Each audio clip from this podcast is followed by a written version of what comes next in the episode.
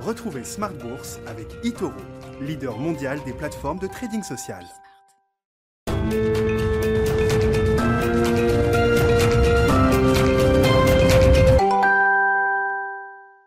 Et c'est reparti pour Smart Bourse, votre double dose quotidienne de marché en direct sur Bismart chaque jour à la mi-journée, 12h30, 13h et le soir, la grande édition en fin d'après-midi désormais à partir de 17h pendant une heure. Trois invités seront avec nous en plateau pour décrypter dans un instant les euh, grands mouvements de la planète marché. On essaiera de répondre aux grandes questions de la rentrée autour de la réserve fédérale américaine, bien sûr, le symposium de Jackson Hole et puis les, questions de, de marché. Après la chute du luxe la semaine dernière, on voit d'ailleurs peut-être que la correction du secteur star, phare à Paris n'est peut-être pas tout à fait terminé.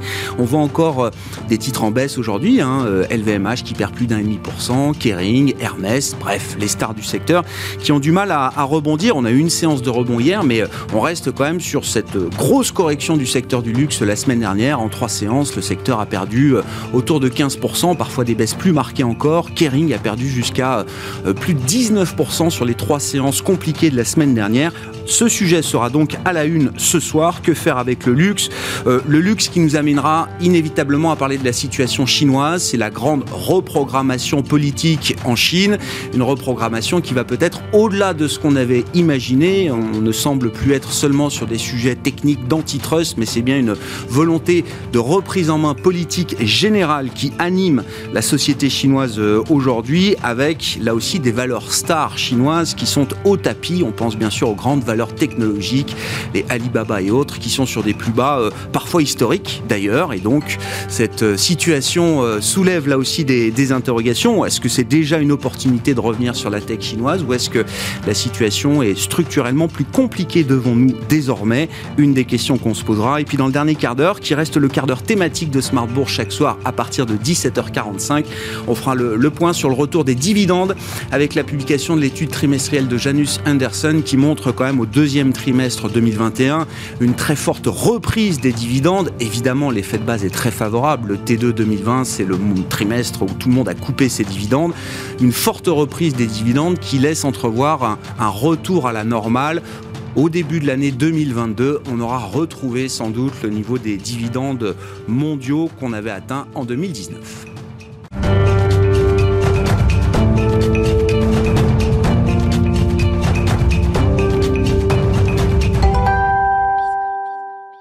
Des marchés qui euh, évoluent sans enthousiasme en cette fin de séance à Paris. Les infos clés du jour, c'est avec Alix Nguyen.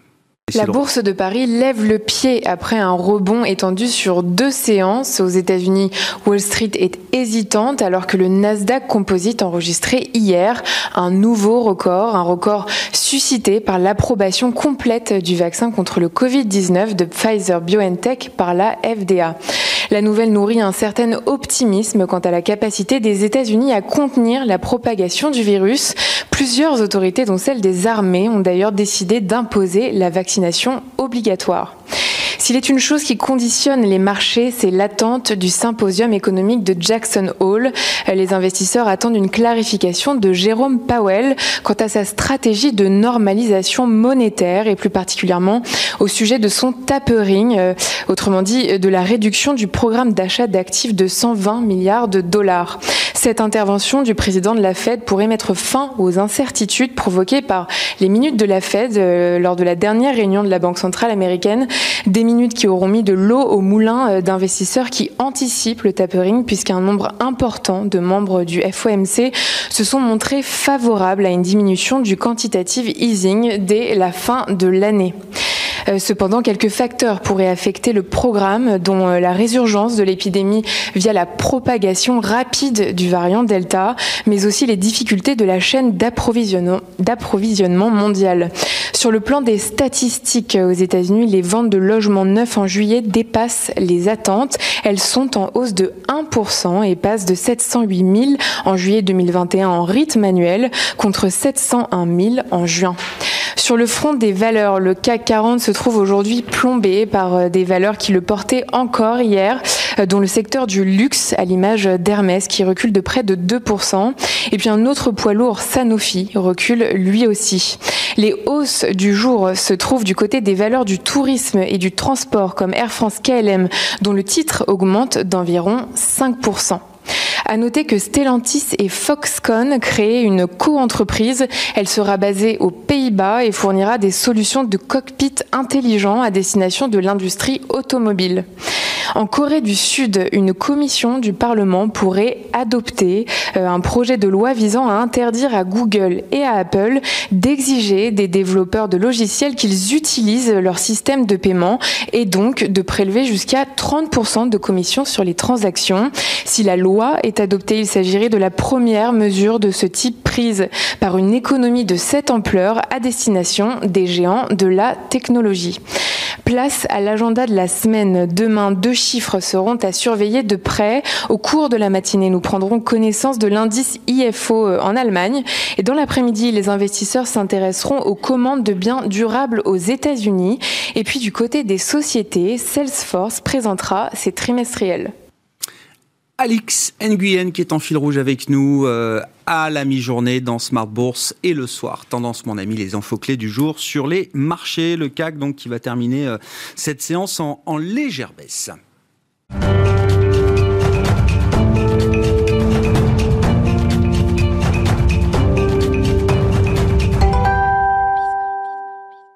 Trois invités avec nous chaque soir pour décrypter les mouvements de la planète marché. Sophie Chauvelier est avec nous ce soir, gérante allocataire chez Dorval Asset Management. Bonsoir et bienvenue Sophie. Bonsoir Grégoire. Frédéric Rosier nous accompagne également. Bonsoir Frédéric. Bonsoir. Merci d'être là. Vous êtes co-responsable de la gestion de portefeuille chez Mirabeau et compagnie. Et Régis Béguet avec nous également ce soir. Bonsoir et bienvenue Régis. Bonsoir Grégoire. Bon anniversaire. Merci beaucoup. Euh, bon anniversaire à vous et à l'émission surtout. C'est vrai que votre anniversaire coïncide avec, celui de l'émission Smart J'espère faire la cinquantième. ah mais on sera ravis de vous accueillir dans 50 ans. Euh, Régis, avec grand plaisir. Vous êtes directeur de la gestion action de Lazare Frères Gestion. Oui, je mettais le luxe à la une parce que bah, la situation est quand même pas tout à fait clarifiée. On le voit encore avec la séance du jour. Hier, il y a eu un rebond des valeurs du luxe, mais on voit bien que le rebond manque de, traction euh, aujourd'hui. Et même, on voit d'ailleurs le secteur qui baisse à nouveau euh, à Paris après la lourde correction qu'on a connue la semaine dernière. Alors, Bon, c'est tombé au cœur de l'été, au cœur du mois d'août, donc ça n'a peut-être pas fait les, les gros titres qu'on aurait pu euh, imaginer, mais quand même, baisse de 15% en moyenne peut-être pour le secteur, avec euh, une baisse pour Kering, par exemple, de quasiment 20% en trois séances. Et, et, Hermès en queue de peloton, je n'ai même pas souvenir d'avoir déjà vu Hermès en queue de peloton, donc c'est assez rare quand même. Euh, en relatif par rapport au Stox 600 d'ailleurs sur, sur le mois d'août, c'est moins 11% en relatif pour le luxe. Donc on voit bien qu'il y a un poids, de chape de plomb sur ces secteurs qui a quand même fait les belles heures du, du, marché ces derniers, ces derniers temps. Et, là, sur une extrapolation, honnêtement, sur ce qui a été dit et, compris sur le discours de Xi Jinping, sur, sur, sur cette volonté d'attaquer un peu les hauts revenus, un petit peu, on a extrapolé sur, sur le luxe. Alors on se rappelle quand même il y a quelques années, euh, notamment sur la politique de cadeaux, de présents un impact assez significatif, notamment dans la sphère du cognac, par exemple, euh, sur les montres également. Donc, on a extrapolé un peu ça et on, se dit effectivement sur des valorisations qu'on pouvait estimer peut-être tendues. Alors, tendues, oui et non. On va faire un petit peu un rappel en termes de valorisation, EV sur EBITDA aujourd'hui, le luxe. Valeur d'entreprise sur, euh, sur l'EBITDA. Donc en gros, on se paye 23 fois à peu près sur les niveaux actuels. On a connu des valorisations à 26. Ouais. On n'est pas non plus dans une exagération euh, de valorisation. Malgré tout, il y a une question qu'on se pose, c'est effectivement, est-ce que la croissance qu'on a intégrée aujourd'hui dans le secteur du luxe, donc double digit, pardon, donc c'est une croissance à deux chiffres, est-ce qu'elle est pérenne ou pas? On l'a vu par le passé, le secteur du luxe, notamment français, surperforme assez facilement d'ailleurs euh, la tendance du, luxe global. Euh, et il n'y a pas de raison de remettre en, cause ça. Maintenant, c'est vrai que s'il y a un ralentissement chinois, s'il y a des mesures de, peut-être de, restrictions en Chine, peut-être effectivement c'est quelque chose qu'on peut voir légèrement à la baisse. Est-ce que ça justifie une baisse de 20-25% sur le secteur?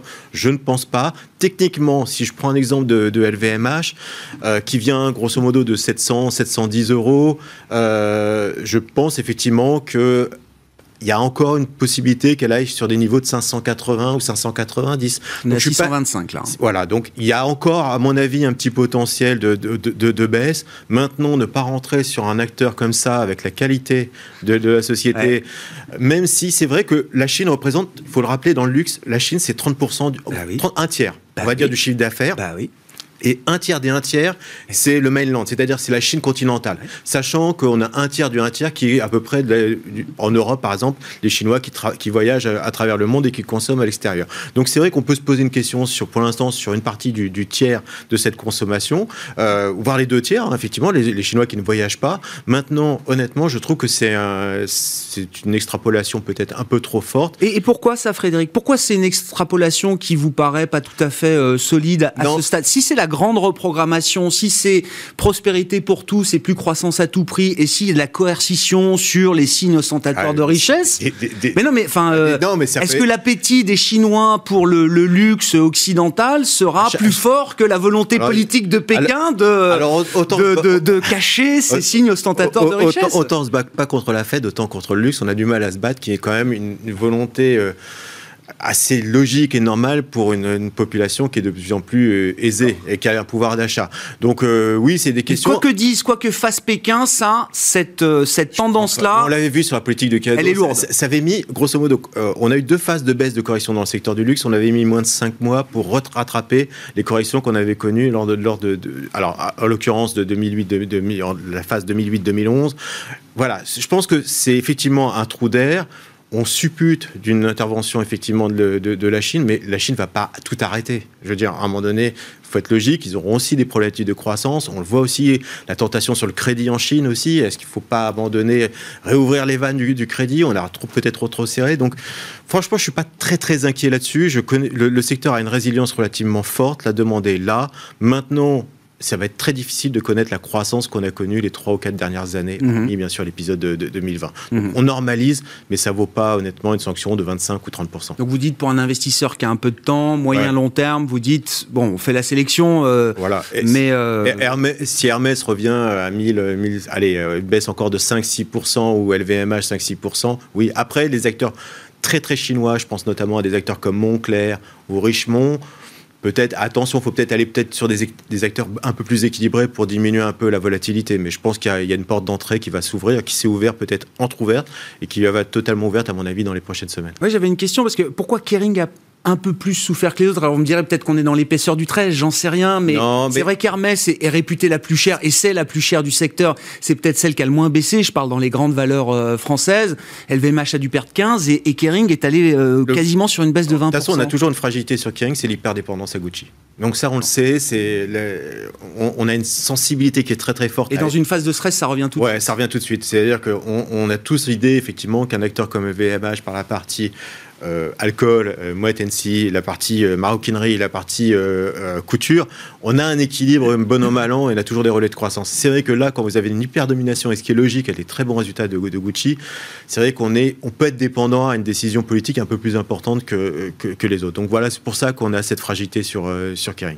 Régis, bon, tout le monde a du luxe en portefeuille, euh, j'imagine. Il y en a forcément dans les. Plus ou moins. Plus ou moins, oui, oui, plus ou plus ou moins, mais il y en a forcément euh, dans, dans certains portefeuilles. En tout cas, euh, déjà, comment vous analysez ce qui s'est passé la semaine dernière? Parce que j'ai l'impression que c'est pas juste, on a écrété un peu le poids du luxe dans les portefeuilles. Il y a eu du volume quand même dans la baisse sur ces valeurs Ouais. spécifiques du secteur. Et quelle attitude adopter face à ce secteur C'est- vrai qu'il y a eu, bon, il y a eu un peu, un peu de volume, mais en même temps, c'est vrai que, pardon, comme le disait Frédéric, c'est tombé aussi dans un, dans un moment quand même assez calme le marché. Souvent au mois d'août, comme ça, on peut avoir ces, ces, ces mouvements de marché un peu violents parce que finalement, il y a quand même une grande partie des opérateurs qui est en vacances et, et voilà, du coup, ça rend le marché un, un peu plus sensible à la hausse comme à, comme à la baisse. Ça, c'est le premier point. Le deux- la, la deuxième chose, c'est qu'effectivement, alors ce mouvement est quand même assez étonnant d'une certaine manière parce qu'il est très en amont du moindre embryon de commencement de nouvelles. C'est-à-dire que là, on est vraiment sur de l'anticipation, de l'anticipation de ce qui pourrait un jour avoir un impact, c'est-à-dire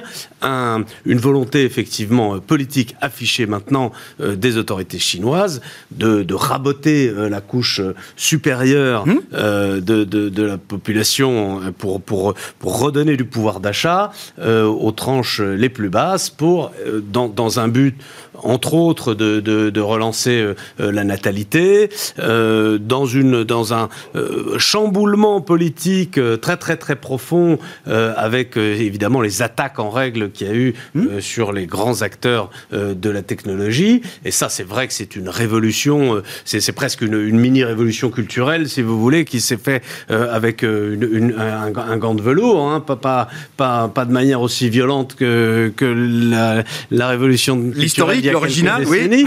mais euh, c'est un mouvement extrêmement euh, violent. Et je comprends pas pourquoi vous dites c'est juste un discours, il n'y a pas d'acte. C'est un discours politique chinois tenu par Xi Jinping. Donc il y a euh, quelque chose, mais c'est vrai que le marché a, a réagi très en amont sur le stock picking, sur les valeurs elles-mêmes, dans une approche quand même dite top-down, c'est-à-dire donc partant d'une hypothèse macro, d'un changement politique, en, appliquant immédiatement une prime de risque assez élevée sur toutes ces valeurs. il est vrai quand même que ces valeurs avaient eu des parcours, alors d'abord avaient des multiples relativement élevés, pas forcément incroyable, Hermès un peu, mais pas forcément incroyablement élevé, mais relativement élevé, mais surtout des multiples assis sur une croissance qui a été absolument phénoménale. Et c'est vrai que quand on a des multiples élevés sur une croissance phénoménale, il suffit que cette croissance soit un tout petit peu moins phénoménale pour que ça provoque un écrasement de multiples et que donc ça démultiplie effectivement l'effet sur la valorisation. Mmh. Ce qu'il faut se dire, c'est que c'était inimaginable euh, en mars 2020. Il y a beaucoup de choses qui étaient inimaginables en mars 2020, mais je veux dire, c'était particulièrement inimaginable en mars 2020 de se dire que on se retrouverait au deuxième trimestre 2021 avec des chiffres qui avaient qui auraient explosé les niveaux de 2019. Donc non seulement on a dépassé le Covid, etc. Mais on l'a explosé. On a eu des chiffres absolument incroyables avec un, un, un, revenge euh, de, tous les gens qui étaient frustrés de ne pas pouvoir voyager, de ne pas pouvoir dépenser, etc., qui se sont jetés sur les sacs à main avec une certaine forme d'hystérie. Et, donc, il y a, y a, y a Je sais pas, ça sent vécu, j'ai l'impression. Moi, je suis pas très sac à ah, main. non, mais, vous pouvez financer les sacs à main, euh, Régis.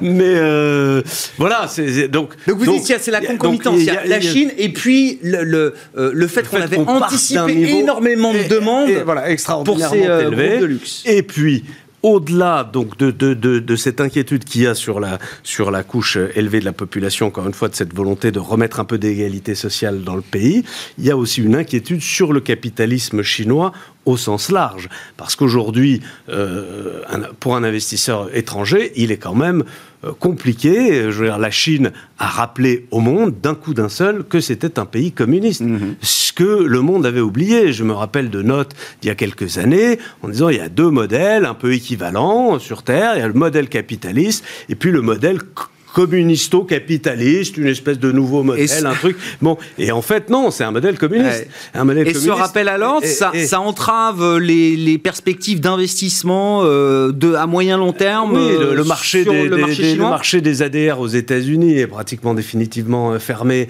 euh, à la Chine. Aujourd'hui, c'est pas possible. Vous pouvez pas raisonnablement être un investisseur et vous dire je vais investir dans un dans un pays où du jour au lendemain un homme seul va décider que je n'ai plus le droit d'avoir euh, d'avoir accès au profit, sans qu'il y ait absolument aucune possibilité de contre-pouvoir euh, d'aucune manière que ce soit. Il y a toujours un, débat entre le politique qui essaye de réglementer, de limiter, de casser les monopoles, etc., et puis l'actionnaire qui, qui, lui, cherche plutôt à, être, euh, à, grossir, etc. Il y a toujours cet arbitrage-là. Mmh. Mais là, vous voyez bien que les forces sont complètement inégales, qu'il n'y a aucun contre-pouvoir, il n'y a aucune forme de justice, il n'y a rien. Donc aujourd'hui, euh, forcément, il, y a, une prime de risque forte qui, s'installe sur tout le capitalisme euh, chinois. Et qui va durer. Et, qui, va durer, voilà. D'accord. Et, donc, c'est une nouvelle proche situation. En proche, vous pouvez vous imaginer qu'on va avoir une croissance qui va être pénalisée en Chine par, mhm. ce, par cet aspect-là, et que cette croissance étant pénalisée, ça va pénaliser les hauts revenus et qu'au-delà de l'aspect fiscal et de l'aspect politique, ils seront naturellement pénalisés. voilà. Sophie, je sais que c'est un, sujet dont on parle régulièrement avec vous, alors notamment à travers la, la tech chinoise, mais qui est finalement euh, euh, une partie du problème. On pensait que c'était une petite rectification de sujets techniques, antitrust, alors l'immobilier, le e-commerce, les grandes plateformes, etc. depuis quelques semaines, on prend conscience que c'est euh, peut-être beaucoup plus que ça. Moi, j'appelle ça la grande reprogrammation. Est-ce que c'est l'idée derrière et euh, quelle réflexion est-ce que vous, avez autour de ça? Est-ce que ça change structurellement la vision que vous pouviez avoir de l'investissement en Chine sur les prochaines années on, en a parlé à plusieurs reprises et, Régis le disait très bien. C'est ce qui est en train de se passer en Chine. Bon, c'est quelque chose qui a commencé avec l'arrivée au pouvoir de Xi Jinping. Hein. Il a commencé par une énorme campagne anticorruption à laquelle vous faisiez euh, référence, qui a duré à peu près deux ans, qui a nettoyé à euh, la surface du, Parti communiste chinois, qui a fait disparaître les rangées de montres au poignet euh, et, le, et, le, cognac, dans, les, dans les placards. D'ailleurs, dans les mesures qui viennent d'être annoncées, il y a une nouvelle disparition du cognac. Alors, ça peut expliquer aussi un peu de LVMH c'est-à-dire que cet été, ils ont quand même annoncé que, enfin, ils ont, ils ont annoncé des mesures contre l'ébriété publique et contre l'ébriété au travail, visant directement les marques étrangères, mais protégeant le baitio, qui est donc le, vin blanc euh, chinois. Voilà. Donc on n'est pas du tout, on, revient en fait, c'est un peu une redite effectivement de ce qu'on avait vécu, euh, ce qu'on avait vécu à cette époque-là. Il y a un excellent documentaire sur Arte sur Xi Jinping et euh, que je vous invite tous à regarder parce que ça rappelle très très bien que Xi Jinping c'est euh, le fils d'un des camarades de Mao Tse-tung sur la Grande Marche. C'est-à-dire qu'en en fait, c'est, euh, il représente la frange dure mm. du Parti communiste. Alors, il est arrivé sur un, sur un modèle où on, privilégiait le développement de, des entreprises privées, d'ouverture au monde, etc. Lui, il a fait tout l'inverse. Il a redonné plus de pouvoir aux, SOE, donc aux entreprises d'État. Il a revalorisé les entreprises d'État. Il a installé au board, donc euh, au conseil d'administration de toutes les grandes entreprises privées, y compris Alibaba, un membre du Parti communiste chinois. Et ça, et ça, ça s'est fait au fil du temps depuis l'année 2015. Hmm. Et c'est monté progressivement. Et là, effectivement, on en avait parlé ensemble au moment de la cotation d'un financial. Ouais. Il se met à attaquer euh, les grandes technologies. Ça, c'était automne 2020, hein, c'est voilà. ça On en avait parlé ensemble. Il se met à attaquer les grandes technologiques et commence effectivement. Ce qui, ce qui, ce qui a été fait pour Ant Financial était tout à fait légitime, puisqu'en fait, euh, c'est une entreprise de prêt avec une surrentabilité qui n'avait aucune des contraintes que peuvent avoir les banques. Mm, il y avait mm. un problème effectivement qui devait être réglementé, mais enfin ils auraient pu s'en occuper avant. Voilà, donc ils ont décidé de le faire de façon très médiatique hein, au, moment de, au moment de la cotation qui a d'ailleurs été annulée. Et puis après, ça a été effectivement le début de cette campagne d'antitrust qui peut vraiment se légitimer parce que euh, les grandes technologies chinoises se sont développées sans aucune concurrence mhm. et un peu dans une forme de western. Donc il y a des réglementations qui se mettent en place, etc. Mais c'est vrai que ça intervient à un moment euh, sur des valorisations qui étaient très élevées avec, euh, avec un écroulement des valorisations mais, vous dites, c'est très bien de rappeler toute la séquence et on voit bien que c'est effectivement c'est c'est une, histoire qui s'inscrit dans le temps. Alors voilà, c'était ça ma question. Est-ce qu'il y a quelque chose de nouveau dans la manière de faire, d'intervenir dans les secteurs visés, dans le discours politique qui transparaît dans Xi Jinping, qui fait que ça va au-delà de ce qu'on imaginait alors, on, a, il y a une richesse énorme qui s'est créée en Chine. L'indice, il y a un indice qui s'appelle le coefficient Gini, en fait, qui mesure les écarts de revenus. Mhm. Et aujourd'hui, le coefficient Gini est plus mauvais en Chine qu'aux États-Unis. Sachant qu'on sait tous très bien que le pays américain est un, des, pays développés les plus inégaux. Mhm. Euh, donc la Chine a atteint un certain niveau de développement et a créé énormément d'inégalités. C'est quelque chose qui est inacceptable pour le Parti communiste chinois pour son mandat le mandat du Parti communiste chinois, il y a communiste dedans. Mmh, mmh, Donc, mmh. Euh, c'est quand même un mandat de, diffusion de la richesse. Et Xi Jinping. Prospérité pour tous. C'est plus la croissance à tout prix, c'est la prospérité pour euh, tous. Et, Xi Jinping, maintenant, il a besoin aussi de légitimer la, la continuation du PCC. Euh, il, a, il, pourrait être fragilisé, donc il a aussi besoin de, de, remplir ce mandat de diffusion de la richesse. Donc il y a ça, et donc effectivement la réaction vis-à-vis -vis du luxe, elle est forte, évidemment très forte, mais enfin, les boîtes européennes ont entre 30 et 40% de leur chiffre d'affaires euh, mmh. tourné vers les consommateurs chinois. C'est pas zéro. Mmh, mmh. Euh, donc, bon, on peut aussi comprendre sur le coup une réaction un petit peu épidermique des investisseurs dans un moment de faible liquidité. Mais c'est quelque chose qui va être beaucoup plus durable. Et donc, je rejoins ce que disait Régis euh, à la fin de, de son speech c'était la prime de risque. Aujourd'hui, la Chine, ça vaut une prime de risque comme la Russie on avait un peu oublié que hmm. c'est un. Donc ça, les modèles sont en train de le réintégrer. Mais comme on a sur la Turquie, comme on a, on a des primes de risque qui se créent euh, sur des zones qui deviennent entre guillemets relativement ininvestissables pour nous avec nos critères à nous, avec le respect d'une règle de droit, avec le ease of doing business à la Banque mondiale. C'est-à-dire que aujourd'hui, la Chine est rentrée dans cette, dans cette phase et de façon euh, très prégnante et très visible. Et donc elle est à la pêche au Alibaba ou au Tencent sur le marché aujourd'hui Mais c'est spéculatif. Et les, et les Chinois, euh, A-shares, enfin, le, marché A, quand ça va avoir baissé suffisamment, le fera. Ils vont y aller. Et eux, ils vont tirer le marché. Et euh, si on n'a pas chopé le truc au bon moment, on nous dira, ah, mais, mais effectivement, on est à la merci maintenant en tant que minoritaire, de façon très, très explicite. Il y avait déjà eu le cas pour les banques chinoises. Mmh. Bon, voilà, c'est les banques, c'est moins sexy que la tech, mais euh, c'est pas, c'est pas franchement une nouveauté. Mais c'est vrai que nous, de notre point de vue, ça complexifie beaucoup euh, maintenant l'investissement en Chine. Ça, devient un investissement très spéculatif. Ouais. Alors quand même que le- l'idée des dernières années, c'était le poids de la Chine dans les indices mondiaux est amené à grossir, est amené à être revalorisé, l'internationalisation de la monnaie, de la devise, du yuan, enfin Oui. l'ouverture du, euh, du secteur euh, financier, des services financiers à l'international, il faut être crédible. Euh, Tout ça, c'est fini. Ah, c'est contradictoire. C'est sûr que euh, par rapport à l'international- l'internationalisation du renminbi, c'est relativement contradictoire. Après, c'est un peu comme s'il y avait une polarisation du monde entre les dictateurs et les autres, quand même, en ce moment. hein. Je voudrais pas dire, mais Bon, sur, la tech chinoise, Frédéric, euh, ce qui est intéressant aussi, c'est que, alors, au fur et à mesure que la tech chinoise baisse, le, le pic du marché chinois, c'était février. Donc, Mm. il est loin derrière nous, quand même. On a plus de 20% de baisse. Mais qui et, euh, correspond aussi, juste pour vous dire, Oui. c'est au- au- à la croissance, c'est au cycle de croissance. C'est-à-dire que Exact. si on considère que la Chine est en amont de, de la reprise de six mois, voilà, si on trans... Alors, c'est ma ce qui nous question, attend, alors c'est ce qui Ma question, Non, c'est voilà. est-ce que, les, Non, les- mais- les boîtes de tech américaines, est-ce que Ah, l'exemple la- chinois, non, c'est mais- ce qui va non, non, nous parce qu'il y a- y y y Déjà, il y a plusieurs sujets. Euh, sur la réglementation, euh, honnêtement, je vais être un peu du côté chinois.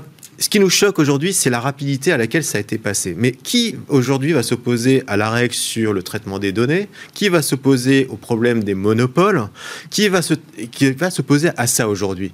C'est on voit bien, c'est des réglementations qu'on a mis en, en place aux États-Unis et en Europe sur des longues années. Sauf que là, vous passez tout en 2-3 mois. C'est, donc, c'est un- une, grande, une grande lessive qui s'opère. Mais honnêtement, il y a la moitié des, des- des mesures qui sont logiques aujourd'hui et qu'on comprend tout à fait.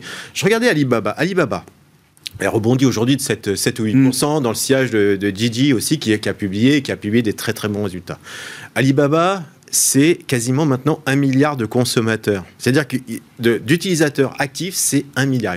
Et sur les derniers chiffres, ils ont eu 17 millions de consommateurs en plus. Donc vous voyez bien qu'on a une position euh, d'ultra-domination d'Alibaba dans le secteur du, retail euh, en Chine. Donc c'est quelque part logique aussi, on le voit bien avec des grands acteurs américains, qu'on s'attaque un petit peu à ce monopole.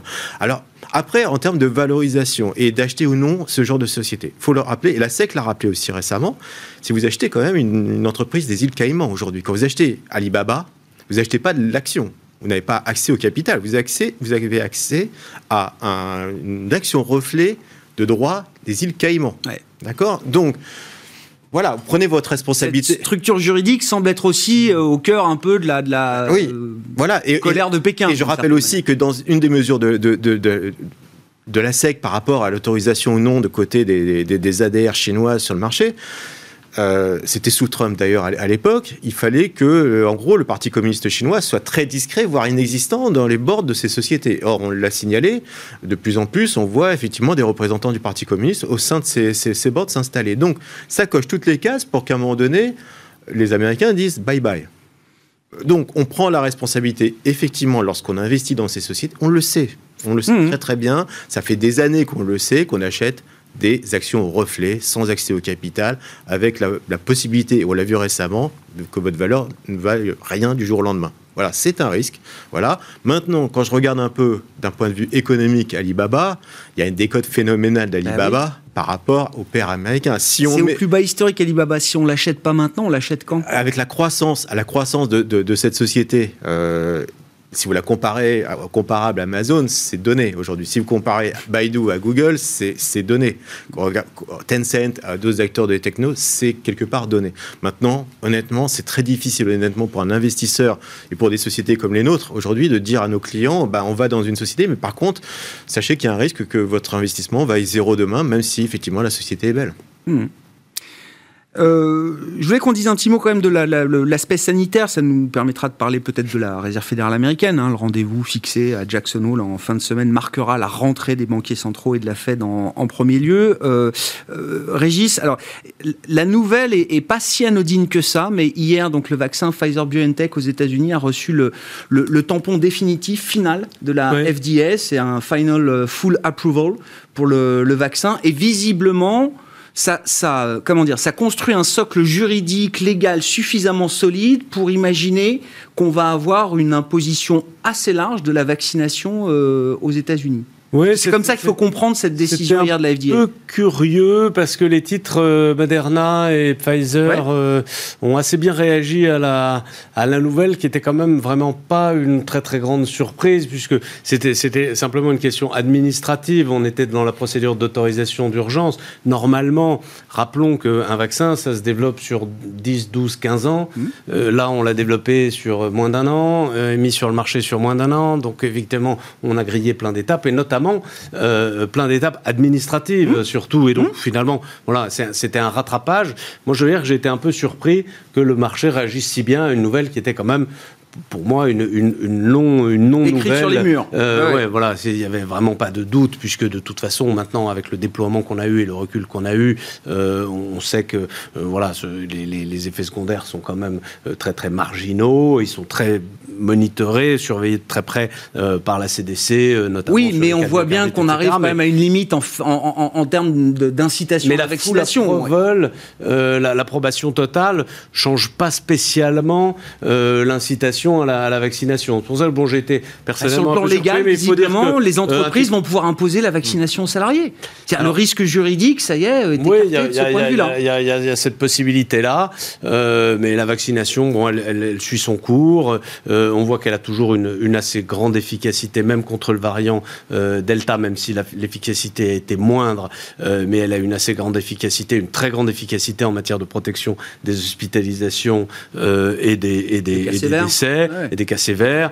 Donc le, déploiement se fait. Bon, ça a été peut-être un, prétexte. Les titres aussi, Pharma avait, fait une pause un peu ces derniers jours, surtout ceux qui ils avaient fait un parcours boursier complètement faramineux auparavant, il y avait eu une petite pause, ça avait perdu 10-15%, et, il regagne un, peu de, terrain sur cette, sur cette nouvelle. Il y a, à propos de la situation sanitaire, il y a, il y a une petite nouvelle qui est, qui est passée, enfin qui est Ouais. Potentiellement une, assez grosse nouvelle qui est euh, AstraZeneca a développé un double anticorps monoclonal dont on fait des études depuis déjà euh, euh, presque un an, hein, qui, qui, qui, qui, qui a un effet prophylactique, donc de protection sur potentiellement 12 mois. Pour l'instant, ils ont prouvé sur, sur 6 mois, sur toutes les personnes immunodéprimées, tous les gens qui sont soit sous chimiothérapie, en cancer, soit immunodéprimés pour X raisons, avec des greffes, avec bref, toute la population à risque.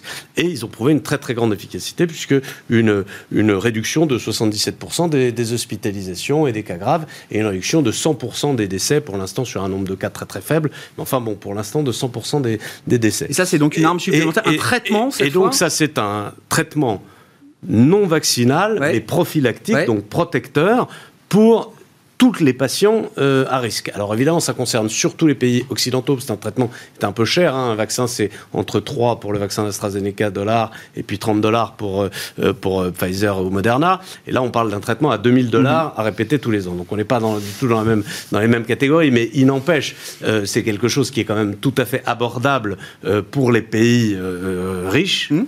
Et donc, qui, qui qui peut être également une arme très très importante pour la problématique qu'on a depuis un an et demi, qui est la problématique de saturation des hôpitaux, puisque là, on vise précisément toutes les personnes fragiles et tous les non-répondants euh, au vaccin. Il y a eu aussi le, le Regeneron Roche, donc le REGN COV2, qui, a, qui lui en traitement a, prouvé aussi une très grande efficacité, celui qui avait été administré à Trump en novembre dernier, qui était à l'époque en usage compassionnel, compassionnel en, essai, qui lui aussi a prouvé une grande efficacité en traitement.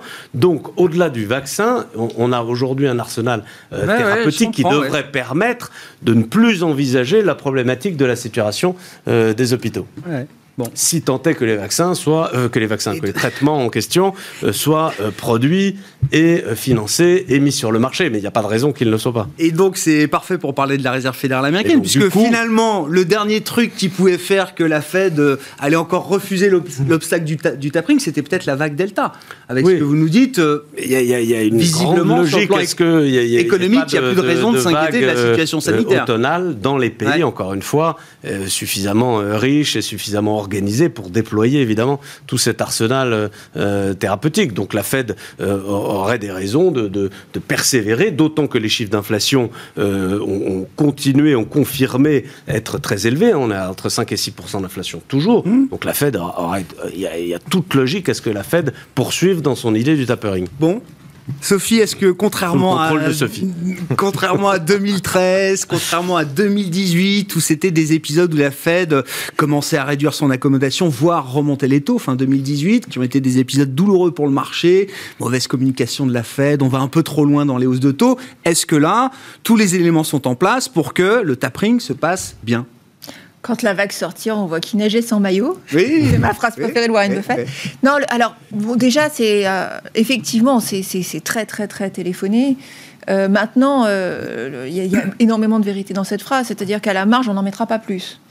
Et rien que ça, c'est quand même un Ben changement oui, d'état. Mais complètement, C'est-à-dire que c'est un changement d'état. bien sûr. Le marché n'aime pas les changements d'état parce que ça crée un flou, un manque de visibilité. euh, Et on l'a vu, ça, ça crée quand même beau, ça a créé beaucoup de rotation dans le marché, moins les cycliques, les valeurs un petit peu plus défensives, parce qu'on est en train aussi d'adapter les portefeuilles à une configuration un peu différente, à savoir une, une activité qui a accéléré très fort et puis qui la décélère à une vitesse qu'on ne connaît pas et pour un futur qu'on ne connaît pas. C'est-à-dire que est-ce qu'on repart vers la stagnation séculaire ou est-ce qu'on va réussir à avoir une croissance qui sera un petit peu plus soutenue? Donc ça c'est un gros point d'interrogation et qui va moduler euh, toute la séquence. Et puis, euh, et puis euh, une inflation qui effectivement un peu supérieure. Alors le corps PCE est à 3,5, donc on n'est pas 6. Mais, euh, mais quand même, malgré tout, c'est un niveau qui est un peu supérieur, mais qui, en tendance quand même. Donc euh, les, les grandes questions qu'il y a eu, et c'est ce qui a mis un petit peu d'émotion dans le marché l'année, la semaine dernière, hein, c'était euh, c'était finalement, est-ce que la Fed se prépare déjà à la hausse de taux qu'elle va être obligée de faire fin 2022, début 2023, parce qu'à ce moment-là, le marché de l'emploi sera en surchauffe? Ou alors, est-ce que euh, finalement, le- les épisodes de Covid font quand même créer suffisamment Mm. de disruption pour dire, bon, on va y aller tout tout doucement parce que vraiment, on, on navigue à vue?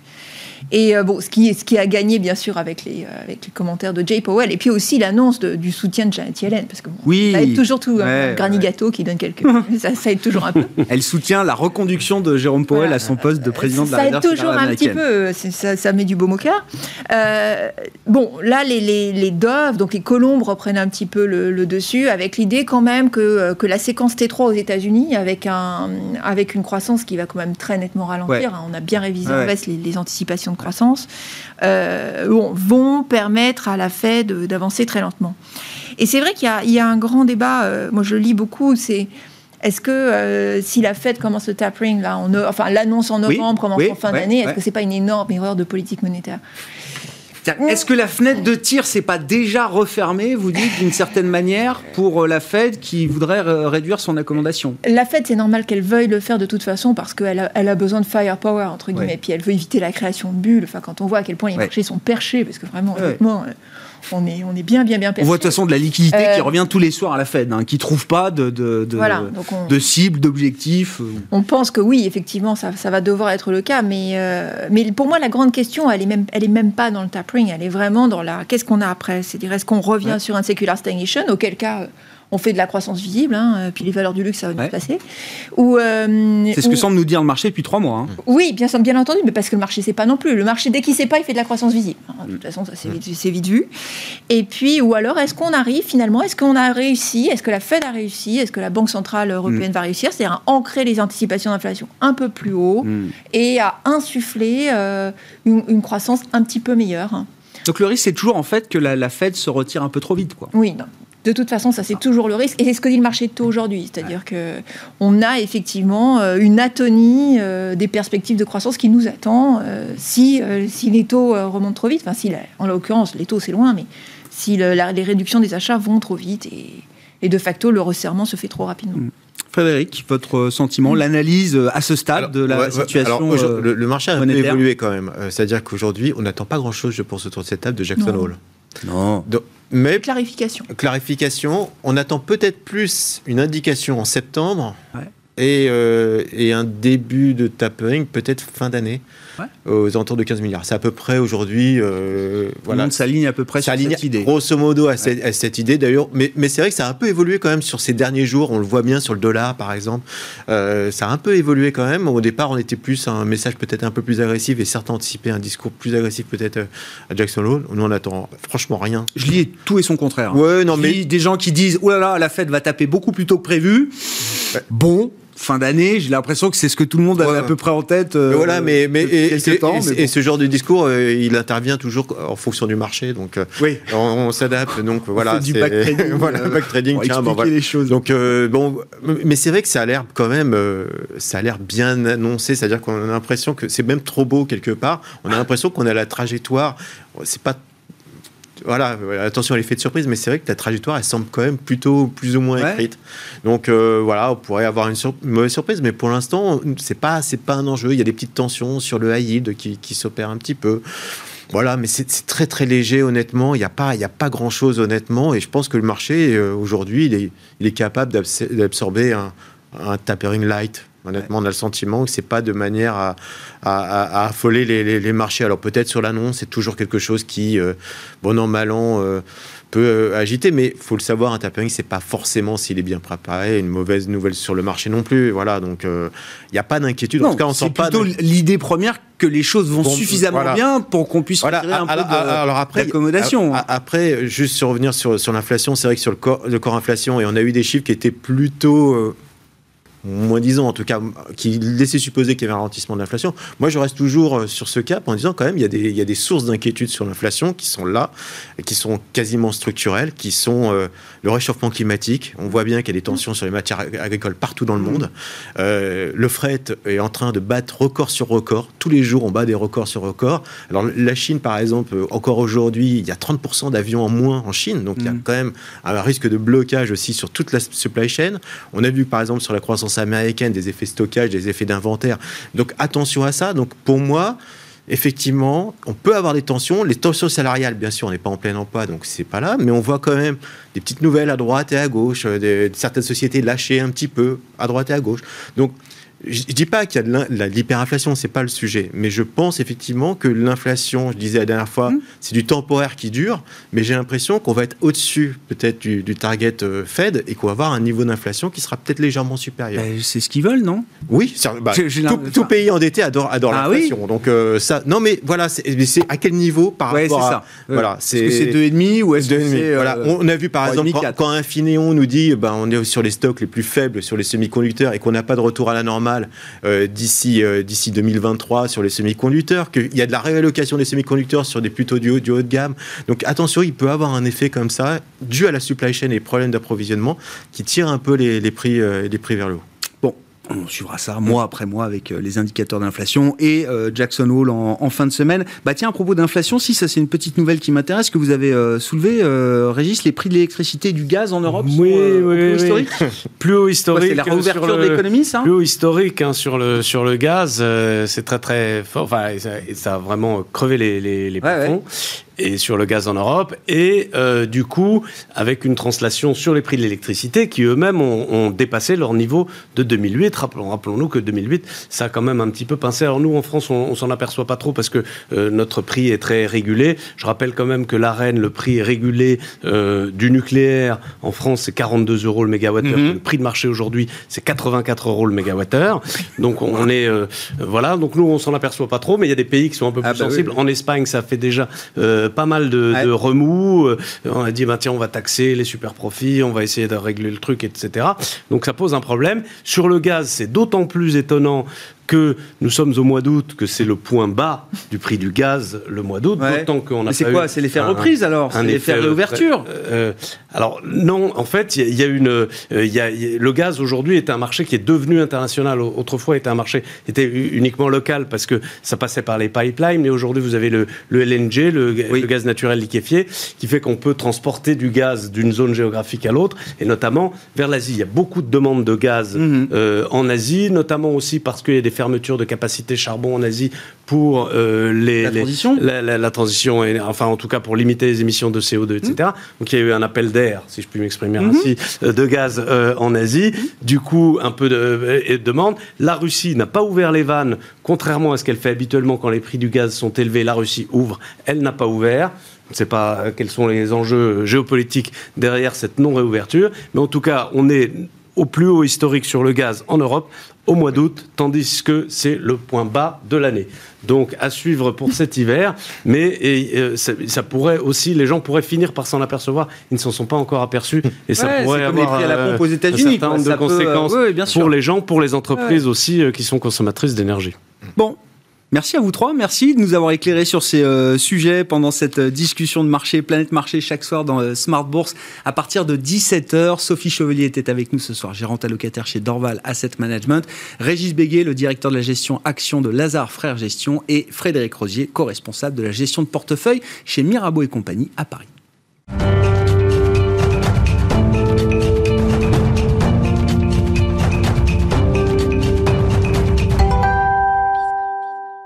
Le dernier quart d'heure de Smart Bourse, chaque soir à partir de 17h45, désormais, ça reste le quart d'heure thématique. Le thème ce soir, c'est celui de- du dividende, des dividendes même, les dividendes mondiaux, à travers la dernière euh, étude trimestrielle parue et publiée par Janus Anderson Investors, qui donc, depuis euh, des années maintenant, traque les dividendes mondiaux. Et c'est Charles-Henri Hermann qui est à mes côtés en plateau pour en parler, directeur du développement de Janus Anderson en France notamment. Bonsoir et bienvenue, euh, Charles-Henri. Bonsoir Grégoire. Merci d'être là. Ouais, c'est un feuilleton qu'on suit avec vous parce que c'est vrai que ce cycle des dividendes, je trouve qu'il apporte une, une lecture, une dimension de lecture très très intéressante à travers euh, la crise Covid qu'on termine de vivre, on va dire, en cette année euh, 2021.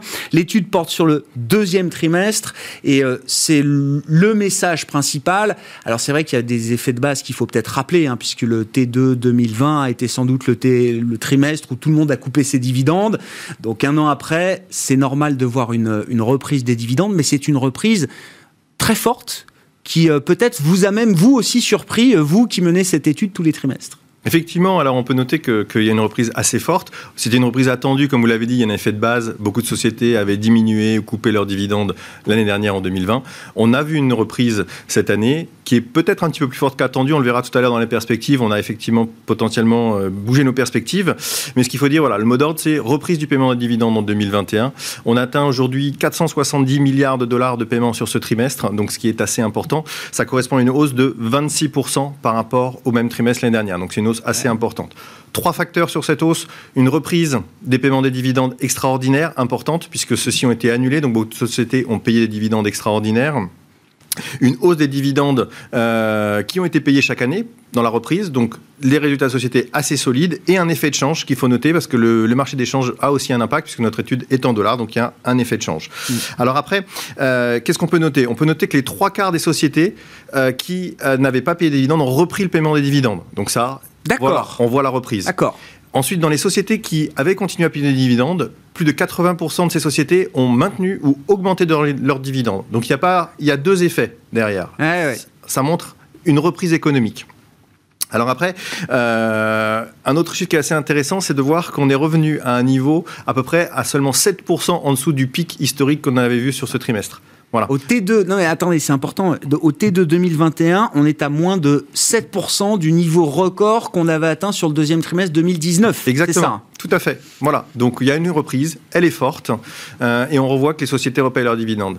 Alors après, il y a différentes régions. Comme on sait, l'Europe, principalement, euh, a augmenté fortement ses dividendes, et on a une hausse de 66% des dividendes en Europe sur ce trimestre. Le deuxième trimestre, le deuxième historiquement, trimestre- de manière saisonnière, c'est le plus gros trimestre de versement de dividendes Voilà, en c'est le Europe. plus gros trimestre des versements des dividendes en Europe. Donc une hausse de 66%. Elle s'explique d'une part par le paiement de dividendes extraordinaires. Donc si on enlève, on retire ces dividendes extraordinaires, on a quand même une hausse de plus de 20% à périmètre égal. Mmh. Donc on voit vraiment une reprise sur l'Europe notamment. Ouais. Alors- la France, au milieu de l'Europe. Voilà, France au milieu de l'Europe. Alors, ce qu'il faut rappeler quand même, juste avant de peut-être un, un petit focus sur la France, rappelons un petit peu la situation en mars 2000, euh, au deuxième trimestre pardon, euh, 2020. Donc, beaucoup de sociétés avaient coupé leurs dividendes euh, pour faire face à la crise, euh, notamment par exemple au niveau du secteur bancaire ou d'autres. Donc, on parle d'un effet de base plus bas. Au niveau de la France, ce qui est intéressant de voir, euh, c'est les dividendes totaux, ils ont triplé. Voilà, donc une très forte hausse. Mais pourquoi, encore Ouais, une fois, en France, on s'en souvient, on l'avait dit lors des précédentes émissions, 50% de la baisse des dividendes, c'était dû au secteur bancaire. Et oui, très présent dans les indices. Voilà, très présent dans les indices. Beaucoup de sociétés ont repris le paiement des dividendes ou ont augmenté leur paiement de dividendes. Alors effectivement, cet effet de base, il est à prendre avec parcimonie. C'est des chiffres qui sont très importants. On part d'un trimestre très bas, juste post, euh, on va dire premier confinement, Mhm. premiers effets de la crise, confinement très très strict dans tous les pays du monde. Donc les sociétés avec beaucoup de difficultés ont été très prudentes. Voilà. Euh, maintenant, en Europe, il n'y a pas que la France qui a Mhm. été euh, le champion entre guillemets des dividendes. L'Espagne, euh, de la même manière, avait fortement souffert, fortement réduit, et donc on a vu une reprise, notamment des dividendes extraordinaires en Espagne. Ouais. Et on voit aussi l'impact d'autres pays qui ont été moins affectés, comme l'Allemagne, la Norvège ou la Suisse, qui eux sont en hausse, mais avec une hausse beaucoup plus modérée. Si on prend l'exemple de l'Allemagne, par exemple, L'Allemagne donc a repris les- les, euh, le paiement des dividendes, a augmenté ses dividendes, mais cette hausse des dividendes qui a eu lieu dans 7 sociétés sur 10 en Allemagne, donc c'est assez important, Ouais. a été fortement compensée par la réduction de deux gros payeurs de dividendes que sont Bayer et BMW, qui eux ont réduit leurs dividendes sur ce trimestre, Euh, par rapport évidemment à l'année dernière, encore une fois. Euh, donc on voit vraiment différents types d'effets en fonction des pays, en fonction des réglementations, en fonction des reprises économiques aussi, selon les pays.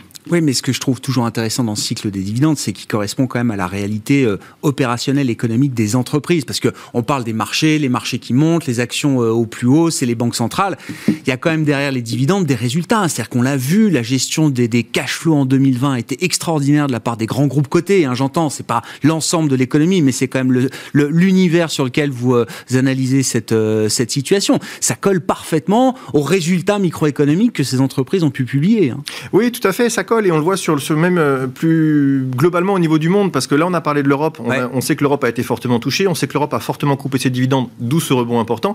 Mais finalement, si on regarde les autres pays euh, dans le monde, euh, ben, on voit cette similitude par rapport à ce qui s'est passé réellement dans l'économie. Prenons le Royaume-Uni. Le Royaume-Uni n'est plus en Europe, hein, il ne fait pas partie de l'Europe dans notre indice. Le Royaume-Uni, similaire, avait fortement coupé, très forte reprise au Royaume-Uni des dividendes, notamment au niveau des dividendes bancaires. Ah, Euh, si on prend maintenant les- le, le continent nord-américain, prenons les États-Unis et le Canada, on a vu qu'ils avaient été assez peu impactés. Ils avaient juste coupé leurs dividendes extraordinaires ou leur share buyback, comme on dit, leur programme de rachat d'actions, mais ils n'avaient pas touché euh, à leurs dividendes. Ouais. Et ben, ils sont en très légère hausse, donc beaucoup plus faible que l'Europe, mais ils sont toujours en hausse, ce qui amène à des résultats records, notamment au Canada. Oui, c'est ça, en niveau, ils sont au top, quoi. Bah, le Canada, aujourd'hui, c'est un niveau record historique euh, de paiement de dividendes et c'est leur huitième trimestre consécutif de hausse. Ouais. Voilà. Alors après, quand on prend le continent nord-américain, euh, ils ont continué à payer leurs dividendes, sauf dans certains secteurs. Le tourisme et l'aviation qui étaient beaucoup plus touchés par la pandémie. Mais sinon, les programmes de paiement de dividendes n'ont pas été interrompus et très peu réduits. Ouais. Voilà. Si on regarde maintenant les marchés émergents, les marchés émergents, eux, ils n'ont pas réagi tout de suite à la crise.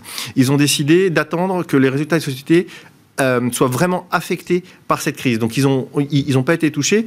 Mais du coup, ils n'ont pas beaucoup de croissance. Ils ont une très très Mhm. faible croissance aujourd'hui. Le seul peut-être euh, pays euh, qui, euh, qui rebondit bien, c'est le Japon, 12%, alors qu'ils avaient bien résisté. Donc c'est un résultat assez intéressant pour le Japon, une augmentation de 12% sur ce trimestre par rapport au trimestre précédent. Si on regarde les, les secteurs, euh, alors vous avez parlé du secteur bancaire, peut-être qu'il faut en redire quelques mots parce que la situation, euh, je parle en termes d'autorisation de versement de dividendes, elle n'est pas, pas forcément la même en, fonction des différentes zones géographiques. Et puis là, sur ce deuxième trimestre 2021, quels ont été ou quel a été le, le secteur vedette où, où la progression de la reprise des dividendes a été la plus forte? Alors oui, le secteur euh, peut-être vedette de ce trimestre, ça reste le secteur bancaire. Pourquoi? Parce que ça avait été le secteur vedette qui avait le plus coupé Oui. les dividendes. Euh, on s'en souvient. disiez 50% de la baisse des dividendes en Europe, notamment, était liée au France, secteur ouais, bancaire. Et surtout en France, Surtout en était France. liée au secteur bancaire. Tout à fait, au secteur bancaire.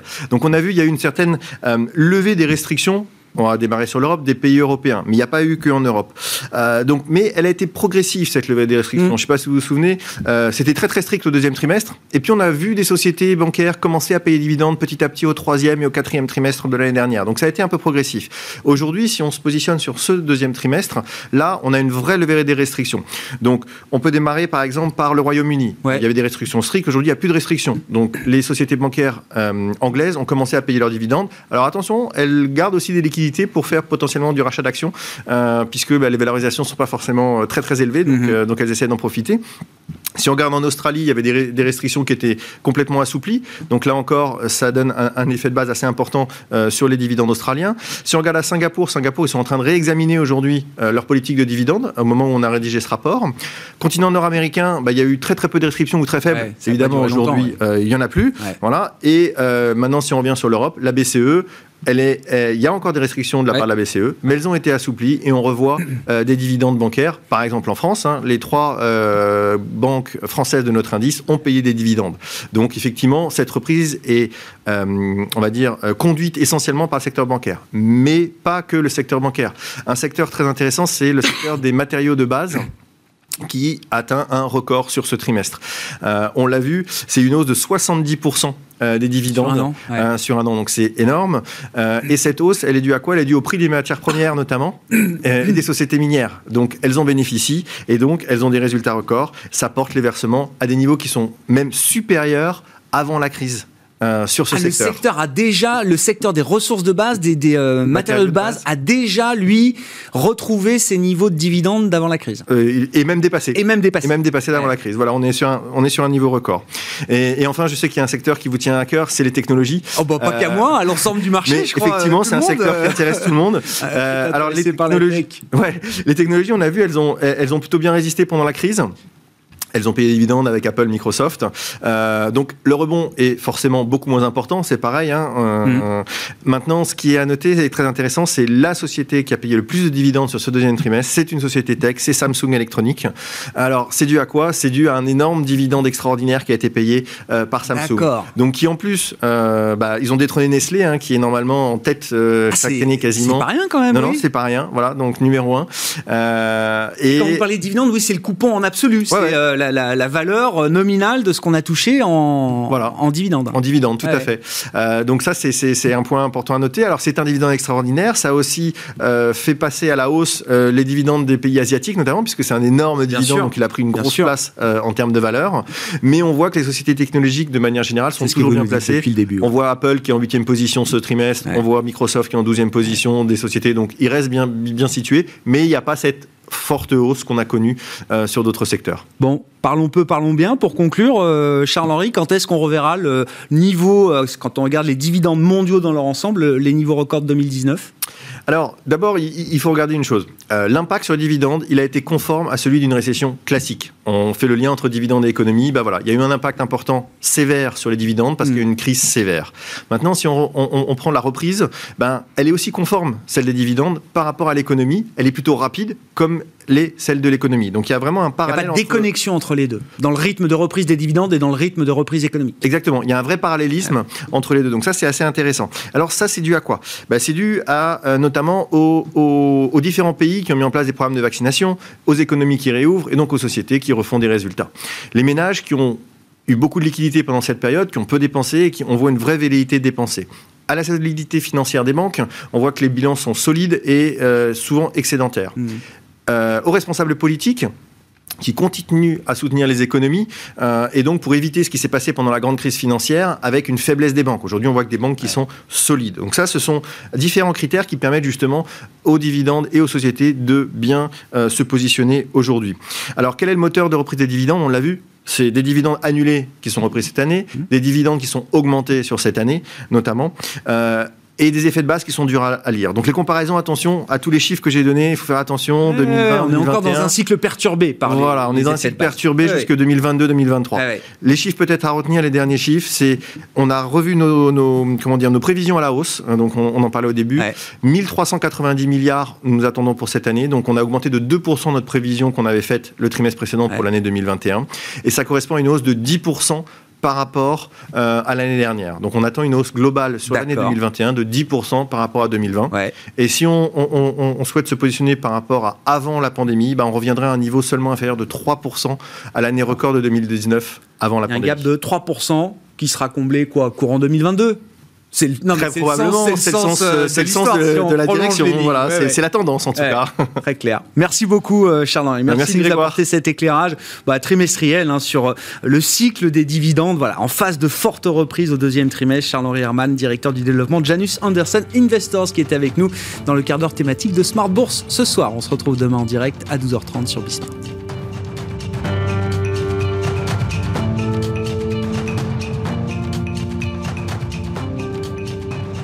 C'était Smart Bourse avec Itoro, leader mondial des plateformes de trading social.